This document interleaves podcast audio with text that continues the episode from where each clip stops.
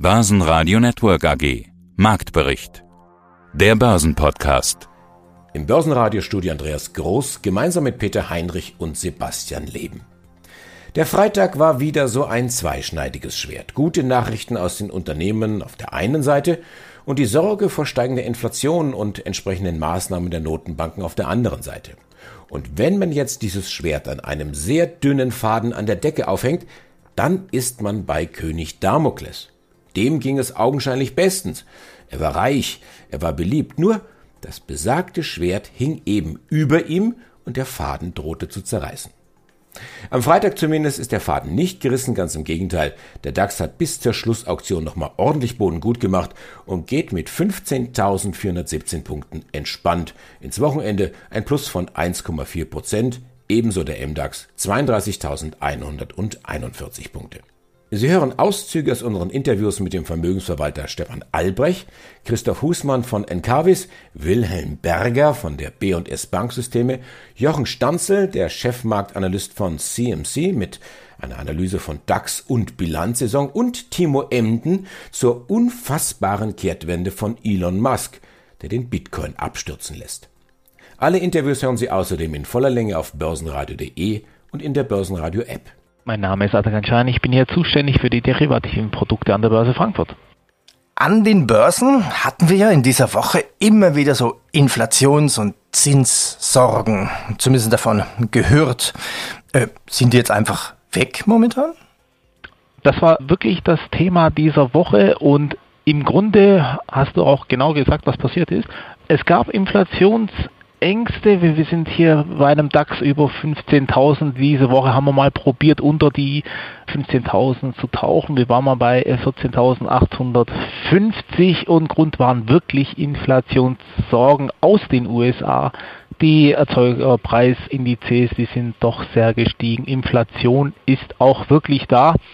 Aber äh, Peter, um es kurz zu sagen, die Fed hat gesagt, das ist nicht so schlimm, das ist eine temporäre Angelegenheit, die Wirtschaft sieht gut aus. Und wenn wir jetzt den DAX wieder anschauen, der ist wieder bei knapp 15.300.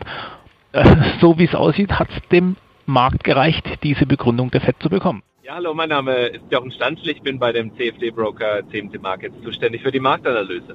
Was war denn da los? Hat der DAX oder die DAX-Anleger den Ausdruck Himmelfahrt irgendwie wörtlich genommen? Ich meine, 400 Punkte vom Tief dann wieder zum Hoch. Das ist ja irre. Schönes Wortspiel. So ist es. Also es, es ist die 15.072 Punkte Marke, eine wichtige. Das ist das Tief des 4. Mai. Und äh, dieser 4. Mai brachte das erstmal ein Korrekturende. Wir sind ja in einem Impuls dann nach unten gegangen. Und für mich ist das eine wichtige Unterstützung, an der dann vor gut zwei Wochen eine Trendwende aktiviert wurde aus charttechnischer Sicht. Und jetzt versuchen sie das dann rauszufinden, war das denn wirklich valide? Und da sieht man halt jetzt gestern auch am Feiertag, wie nervös es wird, wenn diese Marke aufgegeben wird. Ja, wie schnell es runterging. Und dann aber auch wieder nach oben. Also die Leerverkäufer haben auch bisher nicht so richtig die Erfüllung dabei. Aber es ist, solange ein neues Allzeithoch fehlt, diese Trendwendeformation aktiv. Die Bilanzsaison, anders als sensationell, kann man sie ja fast nicht bezeichnen. Wie sehr stützt das? Das ist genau das, was ein Aktionär jetzt hören möchte. Ich habe gerade etwas gesagt von Trendwendeformation. Die Unternehmen gewöhnen sich an die Pandemie, können damit arbeiten. Wir Menschen haben uns daran gewöhnt, die Unternehmen tun es auch und das hat die Berichtssaison gezeigt. Wir werden im europäischen Schnitt, was die Unternehmensgewinne angeht, im vierten Quartal dieses Jahres wieder dort landen, wo wir vor der Pandemie waren. Wir haben jetzt in der Berichtssaison gehört, einige Unternehmen haben genau den Punkt schon jetzt erreicht, dass sie mehr Gewinn schreiben als vor der Pandemie. Also das sind gute Nachrichten, die ich natürlich hören möchte, wenn ich zum Markt engagiert bin. Die Unternehmen kommen Reihe rechts mit guten Nachrichten und starken Bilanzen. Adidas zum Beispiel hat angeblich ein Angebot bekommen für Reebok, Volkswagen meldet einen starken Verkaufsmonat April und der Schlafplatzvermittler Airbnb kommt aus dem Corona-bedingten Dornröschenschlaf. Was aber nahezu unglaublich ist, ist das, was Elon Musk gemacht hat. Vor wenigen Wochen pushte er die Kryptowährung Bitcoin, als er sagte, dass Käufer ihren Tesla jetzt mit Bitcoin bezahlen können. Der Bitcoin hatte zu einer beispiellosen Rallye angesetzt. Und Tesla hat seine Bilanz nett aufgehübscht. Jetzt aber redet Musk den Bitcoin madig und löst damit ein Kursbeben aus. Es ist nicht gut, wenn einige wenige Marktakteure eine Assetklasse dermaßen bewegen können. Ja, mein Name ist Timo Ensen, ich bin Marktanalyst und zertifizierter Blockchain-Experte der Frankfurt School of Finance and Management. Dass der Bitcoin als die bekannteste aller Kryptowährungen sehr volatil ist, das hat sich rumgesprochen bis in den letzten Winkel der Welt. Jüngstes Beispiel, Tesla-Chef Elon Musk löst einen Hype aus, indem er sagt, ja, du kannst deinen Tesla auch mit dem Bitcoin bezahlen und jetzt wenige Wochen später löst er ein Beben aus, als er sagt, na, Bitcoin taugt nix, braucht zu viel Energie, die Blockchain ist auch Mist. Wieso wusste Elon Musk das nicht vorher? Wieso hat man sich trotzdem für den Bitcoin als Bezahlmittel in den Reihen von Tesla entschieden? Und das ist eine Frage, die man nicht so wirklich beantworten kann. Man kann hier natürlich nur spekulieren. Vielleicht ist es auf politischem Druck gewachsen, das kann ich mir schon gut vorstellen. Aber so wirklich durchdacht scheint diese Strategie nicht. Vielmehr war es ein Marketing-Gag vielleicht auch, um die Aufmerksamkeit auf Tesla wiederzuziehen, um sich hier als der Innovator natürlich auch zu präsentieren, darzustellen. Aber so wirklich rund ist die ganze Sache nicht. Das muss man schon sagen. Und da bleibt irgendwo auch immer wieder ein fader Beigeschmack letztendlich in puncto Bitcoin und Tesla. Was gibt es denn aus fachlicher Sicht am Thema Blockchain auszusetzen? Also der Technik, die hinter dem Bitcoin steht. Das scheint doch zukunftstauglich zu sein. Absolut. Gibt es in meinen Augen gar nichts auszusetzen. Man hat hier eine, eine tolle Technologie, die ja ganze Branchen umkrempeln wird und schon dabei ist, umzukrempeln. Klar, der, der Bitcoin hat die Technologie natürlich sehr, sehr bekannt gemacht, weil der Bitcoin in dem Sinne ja eigentlich als Bezahlmittel fungieren soll, in vielen Augen, eigentlich es aber gar nicht tut, sondern als sogenannter Store of Value, also als Wertspeicher. Ja, vor allen Dingen in einer Zeit, wo wir eine Inflation sehen, wo wir eine sehr unsichere Zeit angesichts der Coronavirus-Pandemie natürlich auch haben. Also Stichwort hier Geldentwertung. Und grundsätzlich ist das Bezahlmittel oder, oder auch der Wertspeicher ja nur ein ganz, ganz kleiner, eher auch unbedeutender Anwendungsfall auf der Blockchain-Technologie. Ich verweise hier auch beispielsweise auf die Ethereum-Blockchain, Stichwort Währung ISA, ja, welche hier auch äh, weit darüber hinausgeht, auch in puncto Rechtswesen ganze ja, Bereiche umkrempeln kann. Man spricht von sogenannten Smart Contracts, also von intelligenten Verträgen, welche auch in meinen Augen in Zukunft vielleicht sogar auch ja, Rechtsanwälten oder ähm, Notaren auch hier das Leben schwer machen könnten. Welche Scheine hast du denn momentan bei dir am Desk? Hauf häufig zu Bitcoin. Also äh, wir haben hier einen schönen Partizipationsschein auf den Bitcoin, der schön getradet wird und im Grunde ist es so, dass der wird äh, schön gekauft. Also es ist wirklich so, die, die, die Rücksetzer werden da immer noch genutzt. Also die Anlegerschaft, die glaubt noch an die Kryptowährungen. Weiterhin haben wir im Verbund mit Bitcoin quasi, Ethereum ist auch sehr, sehr, wie soll ich sagen, schon fast beliebter wie der Bitcoin geworden. Wenn wir jetzt den Bitcoin anschauen mit, im Wochenvergleich mit minus 10% hat EVR plus 10 und ist momentan deutlich schwankungsunanfälliger wie, wie Bitcoin und äh, ist auch auf einem Hoch ähm, gewesen. Also ähm, da werden die, äh, die dazugehörigen Partizipationsscheine sehr gern gekauft. Also eine klassische Schere Bitcoin runter und mehr Vertrauen in Ether rein? So kann man es momentan temporär so sagen. Ja, guten Tag. Mein Name ist Christoph Hussmann. Ich bin Finanzvorstand der Encarvis AG seit Oktober 2014.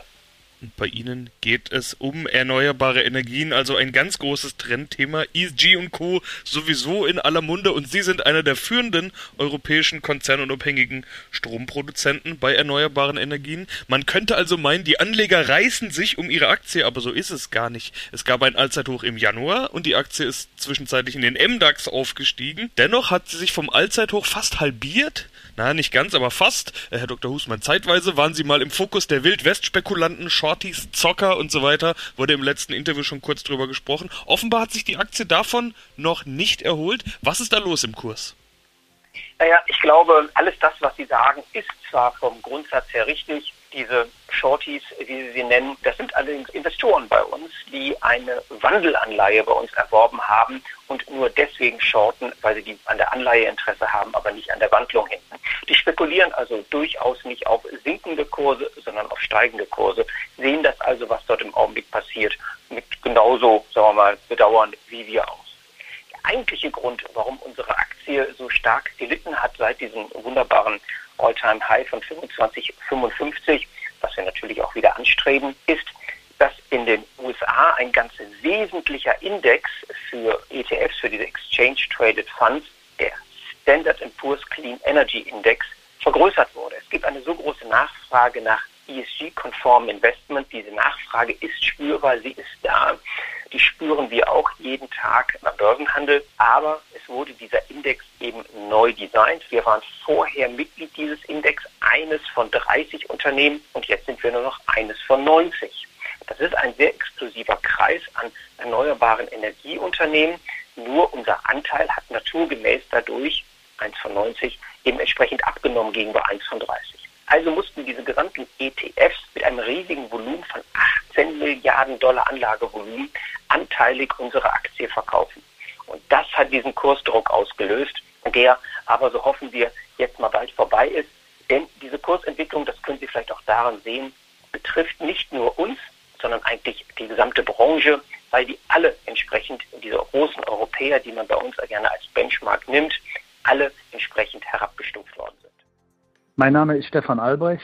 Ich bin Vorstand der Albrecht C. Vermögensverwaltung AG in Köln. Ja, gehen wir doch mal durch diese einzelnen Punkte. Langfristig. Wenn ich Sie jetzt fragen würde, wie ist Ihre Aktienstrategie für den Sommer beziehungsweise für das zweite Quartal? Ist das schon zu kurzfristig? Das ist schon relativ, das ist schon relativ kurzfristig, weil wir sind ja schon seit, auch vor Corona waren wir schon investiert. Wir haben schon versucht, Trends zu erkennen, wo, wo, wo kann Geld verdient werden. Äh, welche Unternehmen verdienen trotz der Tatsache, dass es einen Lockdown oder mehrere Lockdowns gegeben hat, trotz alledem entsprechend Geld. Wir haben gesehen, wie die Situation, der Konflikt zwischen USA und China, wie der immer wieder beeinträchtigt hat. Und trotzdem, es geht immer entsprechend weiter. China Asien ist relativ gut durch die Krise bisher durchgekommen. Die sind schon wieder fast auf einem entsprechenden Wirtschaftswachstum. Entscheidend ist, dass der Einzelne nicht nur auf seine Region guckt, wo er selber wohnt, sondern weltweit. Und das habe ich auch allen unseren Kunden immer wieder gesagt und das predigen wir auch allen unseren Kunden. Leute, denkt über den Tellerrand hinaus. Wenn ihr nur auf eine Region setzt, dann könnt ihr komplett der Verlierer sein. Wir haben es ja beim DAX erlebt, der viele Jahre hinter den amerikanischen Börsen und den anderen Börsen hinterhergehinkt hat. Wer nur darauf gesetzt hätte, der hätte äh, entsprechend verloren. Und wir haben jetzt aber speziell auf Unternehmen auch gesetzt, die jetzt im Technologiebereich unterwegs sind, aber nicht unbedingt mehr den Nasdaq, wie man so schön sagt, gespielt, indem wir dort investiert haben, weil wir dachten, dass der ein wenig ausgereizt ist. Dann kann es mal sein, da muss man auch den Mut haben, mal Gewinne mitzunehmen, um zu sagen, ja, das sollten wir mal in, in, in nach Hause fahren die, wie man so schön sagt, die Schäfchen ins Trockene bringen. Die Schäfchen ins Trockene bringen. Hätten Sie ein Beispiel ja. für Aktien? Also ja, gut, Dow Jones weiterhin Rekorde, Nasdaq bröckelt mhm. ab. Man sieht so einen gewissen Switch. Also welche Aktien würden Sie jetzt nach Hause also wir, bringen? Wir haben schon Werte entsprechend veräußert und haben dafür umge umgeswitcht. Wir sind vor einiger Zeit in einen Wert reingegangen, A, T und S, ist ein österreichisches Unternehmen.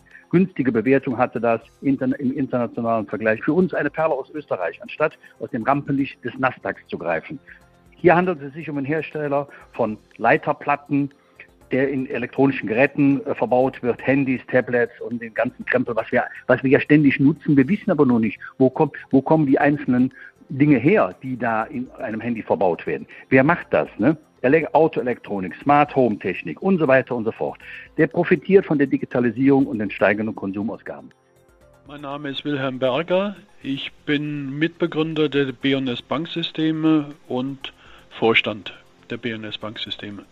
B&S Banksysteme bietet Software für Banken und Finanzdienstleister oder ganz knapp gesagt Fintech. Und das seit 35 Jahren. Standorte sind Deutschland, Österreich und Schweiz. Wenn Sie die ersten drei Quartale zusammennehmen, dann kommen Sie auf ein kumuliertes EBIT von knapp 200.000. Ergebnis nach Steuern 48.000. Das Ziel lautet jetzt für dieses Jahr EBIT von 800.000. Aber verstehe ich Sie richtig? Das sieht doch dann so aus, als ob das vierte Quartal jetzt außerordentlich gut laufen muss, damit Sie das Ziel erreichen. Das vierte Quartal wird auch gut laufen. Ich habe in dieser Prognose die ersten drei Quartale hochgerechnet, das dazu geschrieben, was wir im Zeitraum März bis April und die ersten Maiwochen in die Bücher bekommen haben und darauf basiert jetzt diese Aussage. Da die Fixkosten bei uns konstant sind oder überhaupt die Ausgaben konstant sind, lässt sich das äh, gut vorhersagen. Jetzt steht in dem Bericht zum dritten Quartal ein Satz oder ein Absatz sogar. Da schreiben Sie, nach dem Stichtag konnten Sie diverse Aufträge verbuchen. Sie haben den Zuschlag bekommen für ein großes Entwicklungsprojekt. Die Umsatzrealisation dann größtenteils im nächsten Geschäftsjahr. Wollen Sie uns, Herr Berger, wirklich so lange auf die Folter spannen? Nein, wir haben sie nicht auf die Folter gespannt, äh, auch nicht die Öffentlichkeit, denn unser Partner, der Deutsche Sparkassenverlag, hat uns die Zustimmung zur Veröffentlichung einer Nachricht gegeben. Das haben wir auch gemacht.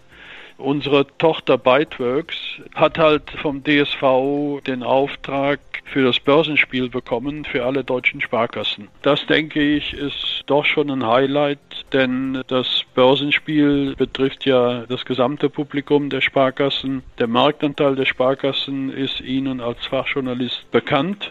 Ich denke, wenn speziell junge Leute halt mit unseren Programmen auch gut arbeiten können, dann wird sich das einprägen und für die Zukunft auch Möglichkeiten in anderen Bereichen bieten. Das Team vom Börsenradio sagt Dankeschön fürs Zuhören, wo immer Sie uns empfangen haben. Ich bin Andi Groß. Börsenradio Network AG Marktbericht. Der Börsenpodcast.